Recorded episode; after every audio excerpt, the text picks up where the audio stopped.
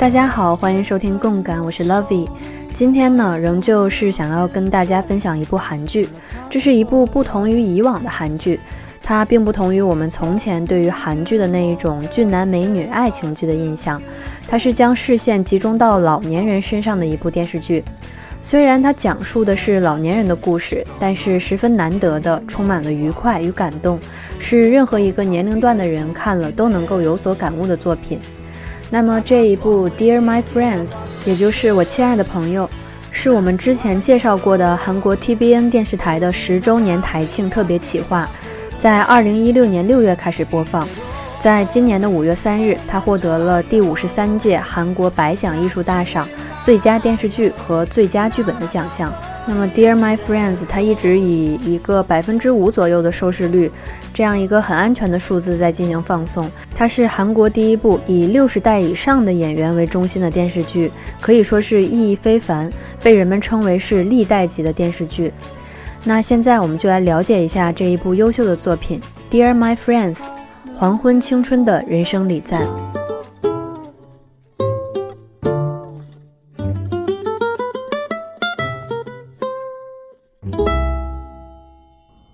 这一部我亲爱的朋友们是一六年六月开播的 TVN 金土剧。其实说到金土剧，我们可以顺便聊一下。大家在说到韩剧的时候，常常能听到什么月火剧、水木剧、金土剧，那这一些都是什么意思呢？其实这和韩语对于星期几、星期几的表达方式有关。韩国管星期日叫做日曜日，星期一就是月曜日，星期二就是火曜日。按照日月火水木金土的顺序依次排序至星期六，那这个曜是什么意思呢？日月星都叫做曜，日月火水木金土七个星合成七曜，旧时分别用来称一个星期的七天，就像我们刚才说的那样。那么这样的一个称谓呢，现在在日本和韩国仍然在使用。所以，当我们说到月火剧，就是在周一和周二播出的电视剧；水木剧呢，就是周三和周四播出的，包括其他的什么周末剧啊、日日剧啊、早间剧等等。那么，像金土剧，其实最初是 TVN 这个电视台所找出的一个特色的市场。本来呢，无线电视台像三大台这一种，它在星期五和星期六的设置是星期五不播出电视剧，星期六呢只播出狗血剧，所以呢，TVN 就将这两天捆绑在了一起，组成了金土剧的播出时间。而且呢，TVN 金土剧它所选择的题材都是你在无线电视台所看不到的，或者说是讨厌狗血剧的观众们他能够喜欢的内容。那其实 TVN 取得了巨大成功的金土剧，我们都非常熟悉，比如说《请回答》系列，还有《卫生》、《Signal》、鬼怪，还有我们今天要说的《我亲爱的朋友们》，可以说是 TVN 全部优秀的电视剧的来源就是这一个金土剧。那这些题材其实，在无线电视台是很难获得编制的。那这样下来，在观众脑海中就形成了一个对立，那就是无线电视台的对面就是 TVN 的金土剧。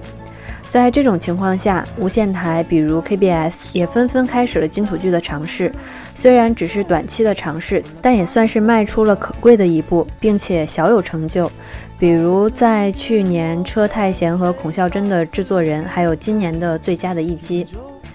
那么金土剧作为 TVN、OCN 和 JTBC 等有线频道的专属，它向来呢都是以题材剧来攻略这些二十代和三十代的年轻人。虽然说呢，金土剧一直都能取得一个比较不错的成果，但是在这一个市场中，TVN 这个电视台仍旧是比较领先的。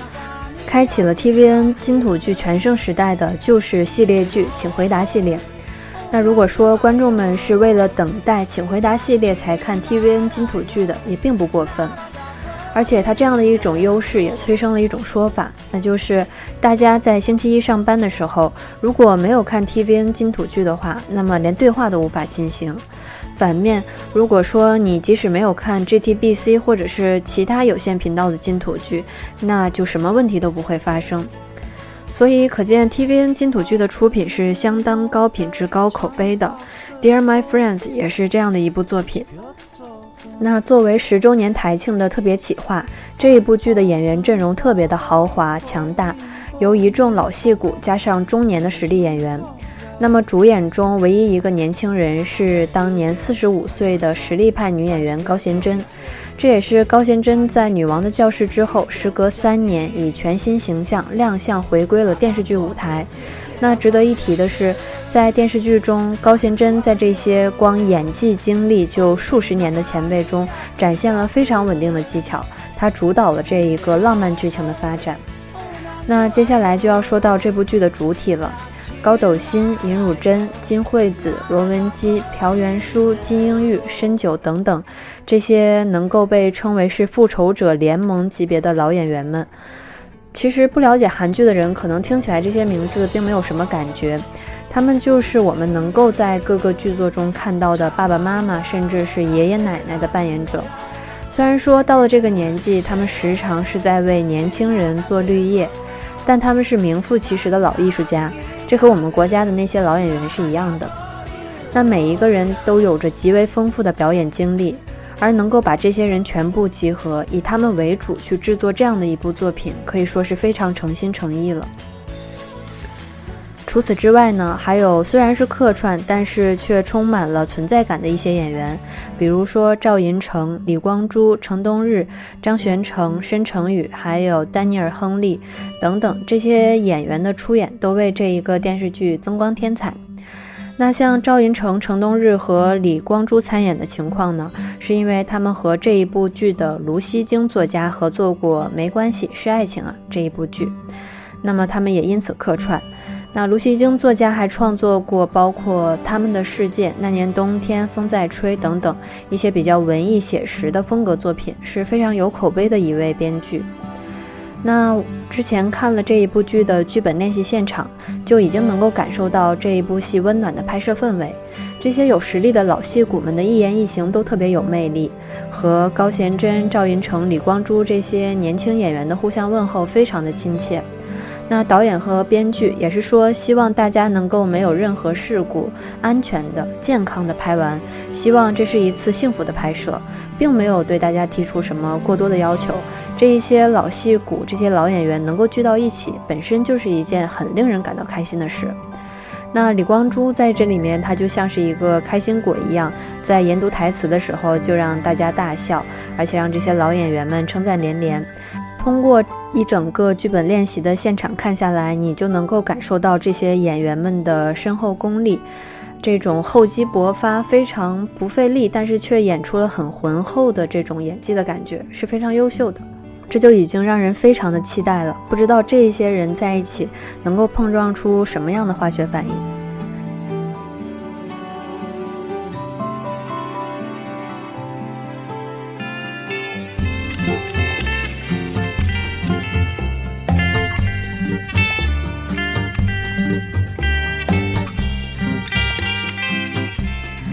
么说到剧情的话，其实它是讲述了五个老姐姐之间的友谊，她们其实都已经超过六十岁了。嗯，她们之间的这一种友情，还有她们在生活中所发生的一系列关于爱情啊、亲情的故事，就是这一个电视剧的主要内容了。它讲述了人到了这样的一个年纪，到了这样一个衰老的年纪，会面临的方方面面的事情，还有人际关系之类的。那我们就先简单的介绍一下这五个老姐姐，方便我们后面去聊剧情。因为人物比较多，每个人的经历又很丰富，所以说没有看过的朋友们听起来可能会有一些乱套。那这五个老姐姐呢，首先是从女主角高贤真的视角出发来进行介绍的。高贤真呢，她扮演了一个出版社的作家，都快四十岁了。那么比起作家的这个头衔呢，他一直是翻译一些外国的著作，在给出版社出版的这样一个工作。年纪呢，刚才说过了，也是老大不小了。那他还是单身，但表面上看起来非常的光鲜，呃，长得也很漂亮嘛。高贤真的这个外形是很优秀的。那从实际上来讲，他的事业还有感情都不算是一个很成功的人。除此之外呢，他平时还要照顾他妈妈的这一群老朋友，时常会感到非常的心烦和崩溃。那么高贤真的母亲呢，叫做兰溪，是非常美丽的女演员高斗心扮演的。高斗心呢，这个演员比高贤真大二十岁，演戏的那一年都已经六十五岁了，但是你看她保养的就是特别好。那么高贤真的母亲这一个兰溪，她经营了一家生意红火的中餐厅，是一个特别能干的女老板。在形象上呢，她总是戴一个帽子，然后穿着裤子啊、衬衫，就是女性特征和女人味很弱的这样一种装扮。而且她的这种性格，就和人交往起来是非常干脆爽利的，爱憎分明，特别强悍的感觉。那么实际上呢，这是一个单亲家庭，就只有高贤真和她母亲两个人。那么兰溪的丈夫呢，在年轻的时候出轨，就给她带来了非常大的伤害，她就稍微有一点这种怨妇的感觉。那么这一个人呢，表面看起来非常的硬，实际上他一个人承担了很大的责任。他要照顾在乡下的年迈的父母，他还有一个下身残疾的弟弟。那与此同时呢，他还特别的照顾他的这些朋友们，平时是活得比较忙、比较累、比较爱操心的那一种人。那说到这里，也提一下这一个兰溪的母亲，也就是高贤真这个角色的外婆，在剧中也是一个非常重要的女性角色。那这一个九十多岁的奶奶呢，在剧中被叫做双分妈妈，被兰溪的这一群朋友当做是共同的妈妈，也是一个特别能干的老太太。不仅要包办家里的农活，她还有一个老年痴呆的老伴儿，还有一个下身残疾的儿子。她这一辈子受了很多累，但是到了九十多岁，她仍旧是一个特别有主见、能够洞察一切的老太太，在很多关键的剧情上都起到了一个推波助澜的作用。那么说到这儿，我们才说了五个老姐姐中的一个人，那就是兰溪。那现在就来说第二个，她是一个名字叫做喜慈的奶奶，是由金惠子来扮演的。这个老姐姐的特点呢，就是和她的名字一样，喜慈，非常的温柔慈祥，说话声音小小的，很轻柔。但实际上呢，她是一个沉浸在老伴儿去世的痛苦中的这样一个人。她后面还得了妄想症，总会看到一些幻觉。那之前他也有尝试过自杀，那么与此同时呢，在他的老伴去世之后，他的孩子们就因为要决定谁来照顾这个母亲而争吵不休。他在儿子家生活也总是觉得自己很多余，这让他非常痛苦。最后呢，他一个人就回到了自己的家里生活，然后和朋友们交往。那他的小儿子敏浩是李光洙扮演的，他们母子间的互动特别的暖心，我觉得李光洙演得很好。那么后面出现了一个这个喜慈的初恋，是一名律师爷爷，他的妻子已经去世了。那他重新回来就是想要追求喜慈他们这个初恋。那中间还发生了一些小故事。那最后两个人是相互扶持，也是非常温情的结局。那么说到第三个老姐姐，就是和二号老姐姐喜慈关系最亲近的京雅。京雅姨母是由罗文姬来扮演的，也就是《搞笑一家人》第一部里面那一个老太太。那她和金惠子这个演员一样，都是七十五岁的演员，但是特别的有精神头，真的很厉害。那金雅姨母在剧中就是一个微胖的老姐姐，她是一个家庭关系比较健全的，有老公、有孩子，也有孙子。但是她就是典型的一个一辈子去照顾全家人的女性，吃苦耐劳，对脾气暴躁的老公是一味的忍让，还每天轮番去女儿们的家里去照顾他们的生活，像上班一样。那么能够支撑她去忍受这一切的，就是她有一个和老公退休后一起环游全世界的梦想，这是她老公从年轻时候就承诺过的，可以说这一个梦想就成了她人生的主题了。那下面说第四个老姐姐，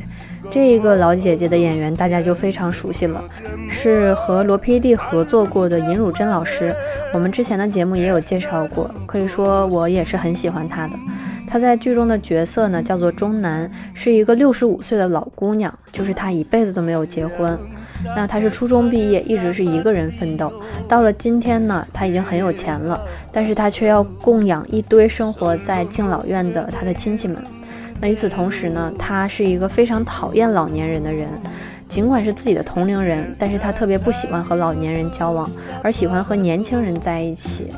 他是一个非常主张我是我人生主人公的奶奶，非常的年轻。那因为他自己没有读过什么书，所以他就特别喜欢去交往一些年轻的教授们，并买下他们不怎么值钱的这种艺术品。那这些教授们呢，也是变相的就去从这个老姐姐身上骗钱。那所以说，钟南虽然是一个特别酷的老姐姐，但是她身上的担子也是很重的，她的命运也是比较悲惨的。那说到最后一个老姐姐，是一个演员老姐姐，叫做樱原，是由演员朴元淑扮演的。她有一个非常不同的身份，跟这些朋友相比，她是一个明星，非常有人气。虽然说每天她在电视剧里演的是那种恶毒的婆婆，不是被人家泼凉水，就是泼人家凉水，要么就是跟别人扭打、抓头发。那从她一开始出现的时候，其实是很不讨喜的。他让兰溪特别的憎恶，就是高贤贞的母亲。那原因其实就是在三十年前，兰溪老公出轨的对象正是这一个演员老姐姐的朋友。她在知道了这件事情之后呢，演员老姐姐没有及时告诉当时情同手足的兰溪，其实她只是说想要给他们两个最后一次和解的机会。其实她并不是没有说，其实他并不是不想告诉兰溪，只是他已经警告了自己的朋友，然后他的朋友说这是最后一次见面，把事情讲清楚。结果没有想到，这最后一次见面就变成了被兰溪捉奸在床。所以说，自尊心极强的兰溪就将这件事情归罪于其实很无辜的演员老姐姐樱原，三十年呢都视若仇敌。但是演员老姐姐呢，她对于兰溪的女儿，啊，也就是当时在出国的高贤贞特别的照顾，还时常会寄东西给兰溪的母亲，也就是这个双芬妈妈，可以说是非常的以德报怨了。所以周围的人呢，都对兰溪的言行颇有微词。这两个人的恩怨也成了这一群朋友当中唯一一个不和谐的因素。当然，后面两个人还是和好了。你就会知道，说这一个演员老姐姐，其实她特别的坚强。她曾经得过癌症，嗯，经过非常痛苦的治疗，但还是非常的乐观，积极的去面对生活。而且因为她的这个社会地位，还有她的这一种财力吧，在很多她的这些朋友们需要帮助的时候，她都挺身而出，解决了很多这种普通人很难以解决的难题。那么除此之外呢？演员老姐姐的人生展现是围绕着一段爱情的，虽然是非常痛苦，是他想见不能见的，但是他在这样一段对爱情的追逐中，也展现了洒脱与乐观，所以说是一个人物形象非常丰满的角色。那说了这五个角色，也不知道大家有没有形成一个印象？这部剧其实就是讲述了这一些人从年轻的时候一起长大，到现在一起去步入老年，然后在这样的一个人生阶段中，他们能够碰到的事情。其实故事很散，每一个人的境遇都各不相同，但是每一个故事都反映了非常真实的人生体味，在每个人身上发生的不同的事，也能够相互映照。有着非常真实的代入感，会让你去思考，当你面对这样的境况的时候，你会怎样去做？那这里面每一个人的生活其实都充满了不堪的部分，是很不顺遂的。你能够发现，其实人到了老的时候，生活中的很多地方就是这样残缺不全的。比如说，喜慈的老伴儿去世，自己会因为思念过度而得上妄想症，而且他的身体素质本身就是比较弱的，那很多事情做起来非常吃力，子女还是朋友都不得不去照顾他，那他自己就变成了一个麻烦。那又像是惊雅，她每天累死累活，结果老伴儿还是极度的不满，去苛刻自己的生活。她总想着说已经老了，总有一天能够实现轻松，但是并没有。自己虽然很愤懑，但是还是要坚持过下去。那又比如说兰溪在年轻的时候，丈夫出轨给自己带来的伤痛，那她进而又伤害了她的子女，到了老的时候呢，才能解开这个心结。那又或者是生活很富足的演员老姐姐，但是她这一辈子自己想要追逐的爱情，到了老了才勉强实现。那她这中间经历的各种心酸，就是很难以想象了。那这些事情其实，在我们的身上都是很有可能会发生的。我们可能到了老的时候，就是身体不好，力不从心，做什么事情都不能利落漂亮。那么到了那个时候，你怎么去平衡自己的心态？怎样去不为别人添麻烦？或者说，有的人可能一辈子都没能得到年轻时候最想要的那一份爱情，那可能到了老的时候，他还是保有这个心结的，没能解开，而且越到了人生的后面，他就越觉得遗憾和悔恨。也有的人可能他将就了一辈子自己的老公，到了老了依旧是受尽折磨。也就是说，有极大的可能，或者说这就是一种事实。我们到了我们的晚年，生活可能依旧不是平静的，有着不比年轻时候少的苦恼。那么到了那个时候，我们要怎么办？其实这是我在看这部剧的时候一直的一种恐惧和困惑，那就是我到了那个时候，我要怎么办？那说到这里，其实这一部电视剧呢，它作为一个作品，它还是宣扬了比较积极的人生态度的。其实对人是有一个好的导向。你的经历或许说没有剧中角色那样有戏剧性，不会那么惨，冲突不会那么激烈。但是他通过展现这种极端的情况，呃，在如此麻烦的情况下，这些老人是如何活出一种青春的状态的？那么人生不会有那么大反差的普通人，他就能够从这里面得到很大的希望和鼓励。那这也是这一部剧非常难得的地方。虽然说集中在六十岁以上的老年人，但是这部剧整体给人的感觉还是愉快的、温暖的，在很多时候你会觉得非常的有趣，能够笑出来。那这部剧的片头部分是我特别喜欢的，它的感觉就是韩国那种很擅长的温暖又清新的调子，它一直有粉红色的花瓣在画面里飘落，然后呢就会出现这个每一个演员的照片作为介绍，那照片上每一个人都和一朵开得非常灿烂的花在一起，那种花朵的鲜艳和老年人多少会带有褶皱的笑容形成了一种对比，但更多的是一种融合。年轻人和花在一起，你可能只会觉得美；但是老人和花在一起，配上那一种笑容，你感受到的就是一种达观，甚至可以说是勇气。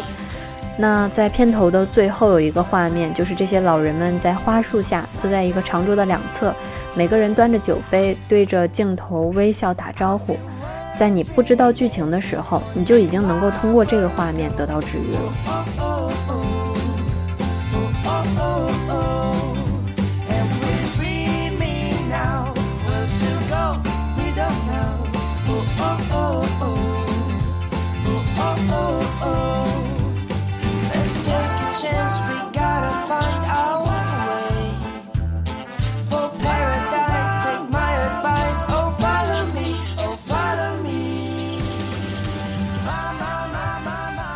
其实说起剧情呢，它的剧情感觉上都是家长里短，这些老姐姐们不断的发生各种各样的事，高贤真就周旋在其中，来回的帮他们解决，真的是按下葫芦又起瓢，只能够说挑几个印象比较深刻的地方来分享，主要还是想让大家对这一部剧感兴趣，然后能够自己亲自去看一下。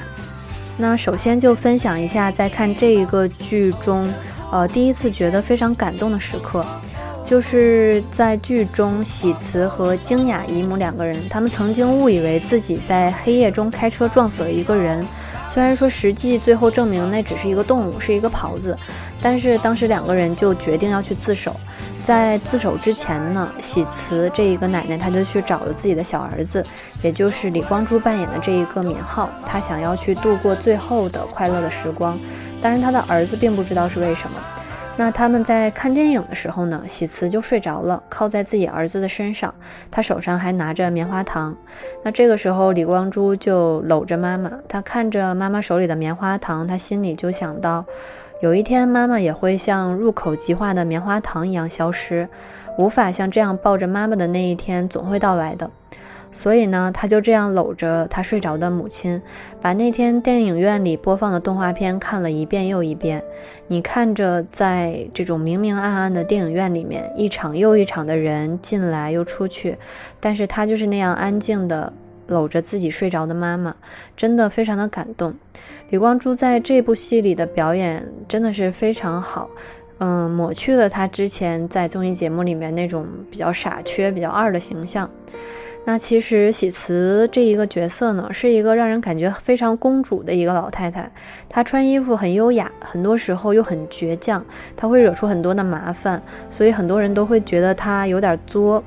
那剧中有一段关于她对于自己的要求，让人很心酸。他在自己惹了很多麻烦之后呢，就决定要自己生活。他写了一张“我能独自生活”的纸条贴在墙上，去提醒自己。那这上面的内容是这样说的：一，要过绝对不给别人和孩子造成麻烦的生活；二，生病了不哼哼唧唧，自己看着去医院；三，疗养院是第二故乡，到了该去的时候就要笑着去；四。得了痴呆，就一定要听敏浩、京雅、中南、英元和兰溪的忠告。那他最后一行写的就是每天读三次，铭记于心。当你看着这样一个平时非常的虚弱，又会惹出很多麻烦的老太太，对自己提出这样的要求的时候，你真的会感觉非常的心酸，也会很感动。那么这一部戏其实毫无疑问是以女性为主的，当然剧中为数不多的男性角色也给我留下了非常深刻的印象。主要是深九爷爷扮演的这个惊雅姨母的恶毒的老伴儿，全无我们之前所讲的这种深九爷爷的可爱，可以说演技是非常纯熟的。他在戏里呢，一方面是脾气暴躁、大男子主义，在家里自己完全不会动手做事；那另外一方面，他非常的吝啬，对老伴儿的花销管理严格，又爱占小便宜。嗯，但是他最后剩下的钱呢，都非常大方的给了自己的兄弟，迟迟不兑现带老伴儿旅游的承诺，但是把自己这种所有的钱都给到了自己那一边的家里。虽然说最后呢，静雅姨母还是选择了跟他决裂，但是让我比较有感触的其实是他为人父亲的这一面。在剧中呢，静雅姨母他们一共有三个女儿，其中大女儿顺英是领养的一个孩子。那她成年之后呢，她嫁给了一个大学教授，这个教授是又有地位也有财力的。但是他在喝多酒之后呢，就会对这个大女儿顺英实施家暴。但是顺英从来都没有告诉过家里，因为她觉得自己的母亲受的罪已经很多了。那直到有一天，她实在是受不了，被打得很惨，她就想要离开丈夫去美国。她就向这个演员老姐姐，就是向英元姨母求助。那在这里呢，顺英的母亲才通过英元知道了自己的女儿是受到了家暴。在此前，他们。对于一些相关的征兆，都表现出了一些迟钝，并没有非常的在意。那深九扮演的这个父亲，从前常常就是以这个女婿为傲，因为他作为教授又有地位，又肯给自己花钱，那他从来就只有对女儿的不满。但是当他知道这件事之后呢，这个老头就冲到女婿的办公室，把女婿打了一顿。但是这个女婿也不是什么好人，反手呢就又把老头打了一顿，并且说出了家暴的原因。原来呢，顺英她自幼是在孤儿院长大的，从小她就受人欺负。那她上小学的时候呢，就被男生调戏；在上初中的时候呢，就被人强奸了。那在新婚之夜，顺英就向丈夫讲述了这一切，坦白。但是没有想到，这件事情却成为了丈夫之后打她的借口。其实，这个深九爷爷所扮演的父亲。并不是很喜欢顺英，他在小的时候呢，听到顺英讲说有男生欺负他的时候，他只是去责备顺英的。他现在回想起来，心里觉得特别对不起女儿。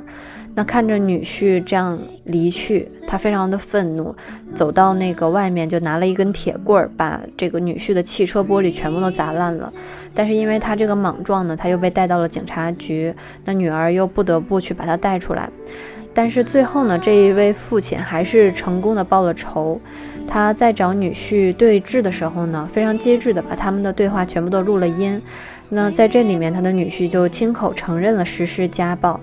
那他就找了他的朋友，也就是我们说的这个喜慈的初恋那一个律师爷爷李成才。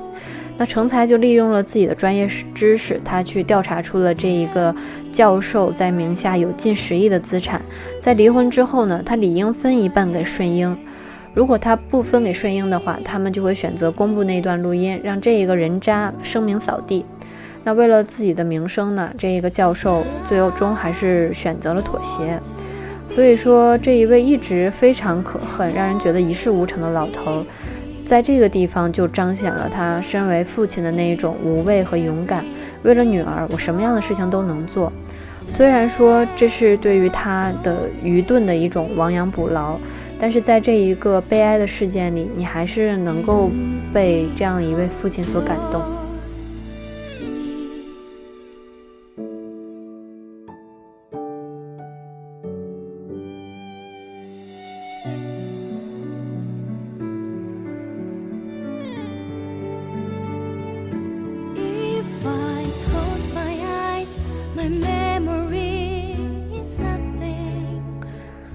剧中唯一一对年轻人的爱情就是高贤真和赵寅成之间的，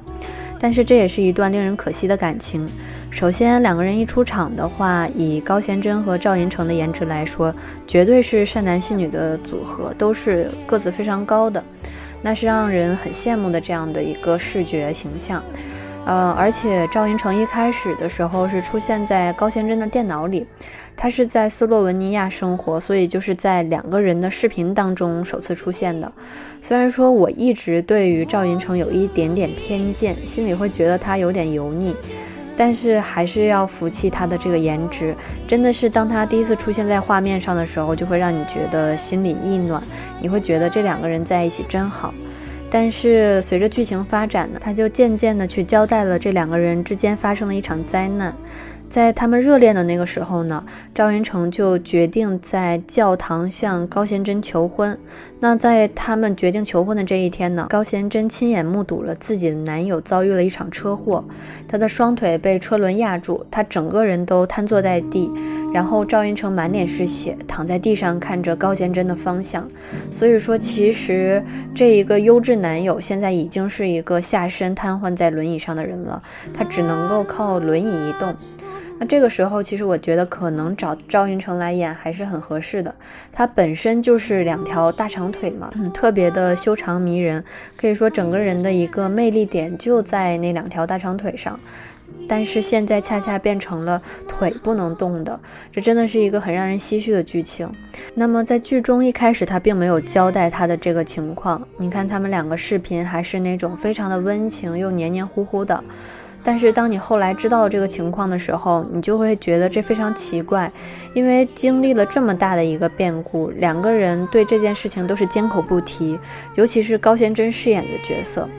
那其实这样的一种故作平常，就掩饰了他们关系中一个巨大的不正常。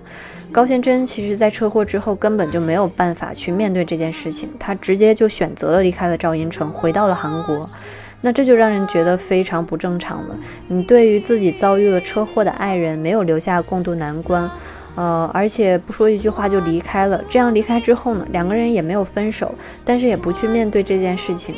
那而且赵寅成一直在说一些让他开心的话来宽慰他。那首先作为观众，你就会觉得是高贤真做做错了，是他没有勇气面对，他不去过问爱人的腿，也不敢说对不起。那当他最后敢于去面对的时候呢？两个人要和好之前，其实赵寅成的一些反应也非常的发人深思，也很现实。所以说看了那一段，我就想说，会不会在现实中就是有这样的情况？比起真正遭遇了变故、遭遇了灾难的这一个人，或许他身边的人更加无法正视现实，而真正遭遇了灾祸的这个人会反过来来照顾你。这样一个疗伤治愈的过程，可以说非常的复杂。但是因为有爱的维系，它最终就都会有一个辛苦但却美好的结局。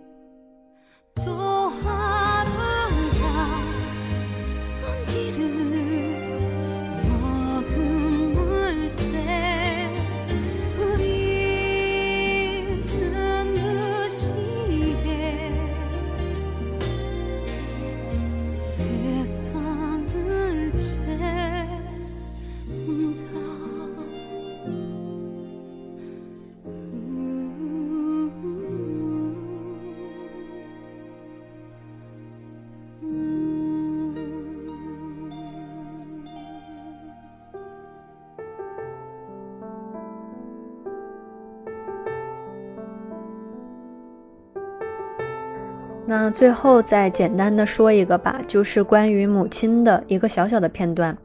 就是这个每天受苦受累的这个京雅，她的老母亲呢一直就躺在疗养院里面，这个人也是吃了一辈子的苦，没有想到一天福，到现在又住进了疗养院。那当京雅在后面知道他母亲的情况不是很好，并没有多少时间的时候呢，他就想着说要推母亲来到海边。那他就和喜慈还有这个高贤贞三个人一起把母亲推到了海边。在这个海鸥漫天飞舞的时候呢，年迈的母亲就静静地坐在轮椅里面离开了。那京雅后面就说过说，嗯，我的妈妈走了，女儿也走了。喜慈就说是啊，我们都是孤儿了。那看到这里，我深有体会的就是这一种，呃，人们对于母亲的这一种依赖，哪怕全世界的人都不在了，只要我的妈妈还在，那就是不一样的。这也是我第一次意识到，不管说我到了多大年纪，哪怕我也变成了一个年迈的老太太，我也是一个母亲了，我也是仍然需要我的妈妈的。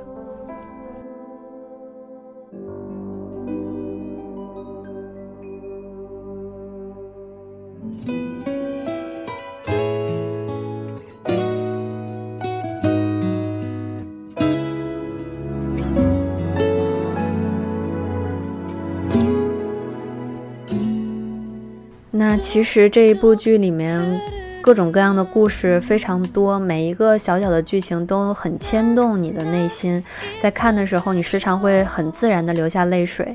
它里面所描述的情境，如果你往你自己的身上去代入的时候，就很难不会受到它的触动。但是与此同时呢，这部剧是乐观愉快的，编剧是非常善良的。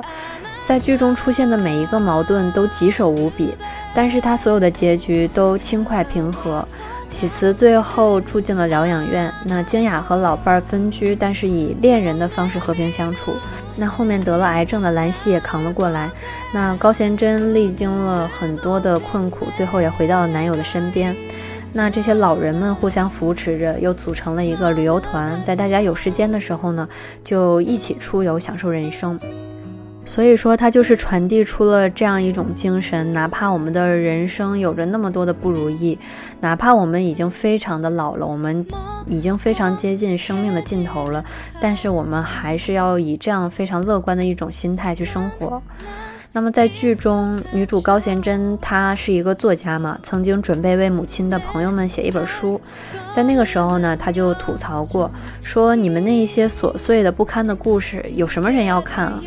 这其实就反映了在现实生活中，老人们就是被人们边缘化的，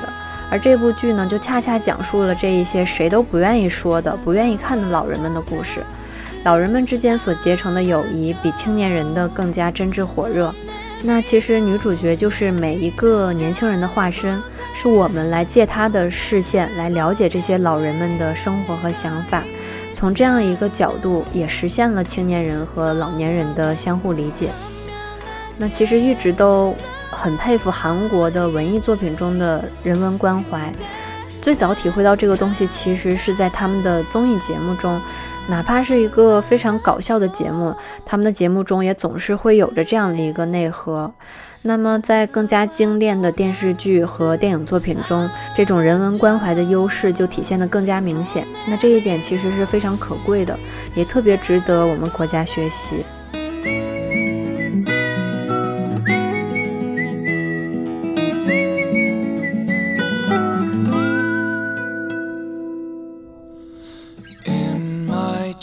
正在走向人生尽头的不仅仅是老人，还有我们当中的每一个人。只要人生还没有结束，我们还活着，那就要活得炙热。那希望大家有时间能够去看一下这一部《Dear My Friends》，真的是非常好的一部剧，相信每一个人都会有自己独特的感受。那今天的节目就说到这里吧，我们下一期再见。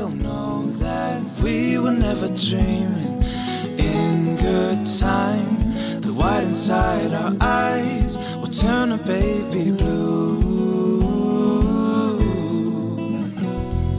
La la la la la la la la.